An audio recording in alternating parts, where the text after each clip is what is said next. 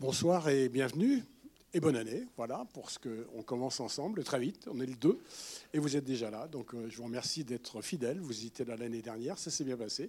Et là, on commence euh, cette année euh, avec un film lumineux. Donc je crois que c'est un cadeau qu'on peut se faire ce soir. C'est une avant-première. Je remercie Memento d'ailleurs et Jeanne qui est ici de nous avoir donné le film en avant-première. Et surtout, c'est le plaisir euh, d'accueillir Martin Provost qui est vraiment... Euh, bon, euh, tu n'habites pas dans cette salle, mais tu viens assez souvent dans cette salle. Régulièrement. Régulièrement. On est toujours... on a beaucoup de plaisir à t'accueillir. Et à chaque fois aussi, surtout de voir les films. Merci, merci beaucoup. Et bon, dire un petit mot sur ce film ou sur toi aussi, parce que c'est vrai que. Sur le film plutôt Oui, sur ce film. Mais enfin, comme tu es, tu es un cinéaste assez discret quand même, tu n'es pas quelqu'un très show-off, tu ne dis pas toujours tout je ce que vis à la campagne. Tu vis, à la, tu vis à la campagne en plus oui, oui. Ah oui, je vis là où on a tourné le film, là c'est chez moi. J'habite là. Ah oui, d'accord.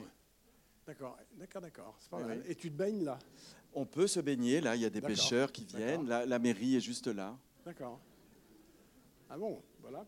C'est cher le mètre carré? Non, ça va Non, pas du tout. C'est un endroit assez oublié. Euh, c'est là où habitait Monet ah avant de s'installer à Giverny. Ah oui. Il a peint tout ça. Euh, oui, oui, si vous regardez le catalogue raisonné, vous allez trouver tous ces endroits. Euh. Ah, c'est un petit hameau très, très charmant. C'est vrai que le film, en tous les cas, rend hommage à cet endroit. Hein. C'est ce que je voulais. Tu fais de la pub. J'ai vécu pendant 25 ans et, c'est un endroit qui compte beaucoup pour moi et, je voulais aussi rendre hommage à l'endroit. Oui, tout à fait. J'ai été très heureux. C'est comme ça que j'ai rencontré Yolande d'ailleurs, parce que Yolande Moreau, avec qui j'ai fait Séraphine, on a tourné pas là, mais on a tourné là-haut. Euh, il y a des crêtes. Euh. ah oui Oui, oui, oui, c'est un endroit incroyable. Bon, mais voilà, déjà, on apprend à connaître euh, notre pays au travers des paysages et des peintures, puisqu'évidemment, il s'agit de Pierre Bonnard, mais pas que, hein, pas mal de monde. Et puis, bah, peut-être dire un petit mot aussi sur cette filiation. Il y a eu deux films chez toi qui ont été consacrés à la peinture.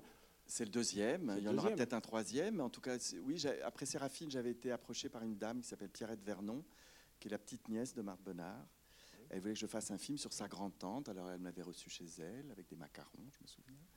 Euh, et, il y avait des bonnards partout. Et puis, elle m'avait emmené dans une pièce où il y avait un tout petit tableau. C'était un petit bouquet. Et très beau. Euh, et c'était un tableau de Marthe. Et euh, bon, à l'époque, je n'avais pas du tout envie de refaire un film sur la peinture. Puis Bonnard, il n'avait pas besoin de moi. Et euh, j'ai présenté Pierrette à Françoise Cloarec, qui avait écrit un livre sur Séraphine. Et un livre est sorti qui s'appelle L'Indolente, où elle raconte l'histoire de Marthe. Elle a creusé vraiment l'histoire de Marthe. Et que je connaissais déjà. Enfin, j'avais des choses que je savais quand même. Ça m'était pas complètement étranger. Et euh, j'ai toujours pas envie de faire le film. Et puis pendant le confinement, ben voilà, j'habite là. Et, et, pendant la première année, il faisait un temps absolument extraordinaire. Je ne sais pas si vous vous souvenez. Et c'était en mars, et j'ai ouvert mes fenêtres, et à chaque fois que j'ouvre mes fenêtres, je me dis, je vis dans un tableau de Bonnard. Et il se trouve que la fameuse roulotte de Pierre Bonnard est à 10 km de chez moi, juste en face de Vernon, où je vais faire mon marché.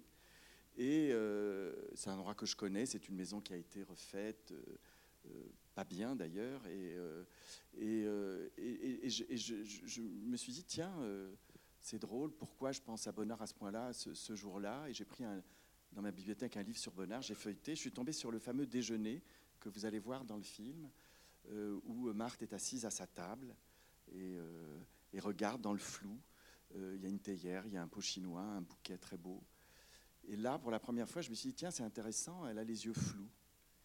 Et, j'ai feuilleté le livre et j'ai vu que sur tous les tableaux, en fait, on ne la reconnaît pas. Son visage est flouté, ses yeux, comme s'il avait... Je me suis dit, c'est intéressant, ce peintre qui vit avec une femme alors je ne vais pas vous raconter l'histoire, mais qui lui a menti toute sa vie, à, travers sa peinture, à, essayer de savoir qui elle est, qui, se cache derrière ce masque. Parce que son visage est un peu comme un masque. Et je me suis dit, bah voilà, je vais faire un film sur un couple. Je ne vais pas faire un film sur une femme cette fois-ci. Je vais faire un film sur un couple, sur Pierre et Marc Bonnard. Et, le film, c'est venu tout de suite, les producteurs, tout le monde. Enfin, ça s'est fait euh, jamais facilement, mais assez rapidement. Donc voilà, bon film. Ben voilà, en tous les cas, on se retrouve avec Luc Daniel tout à l'heure. Luc est là pour euh, animer le débat et on aura le temps de parler avec toi de euh, ce qu'on va voir maintenant. Voilà. À tout à l'heure. Merci. À tout à l'heure.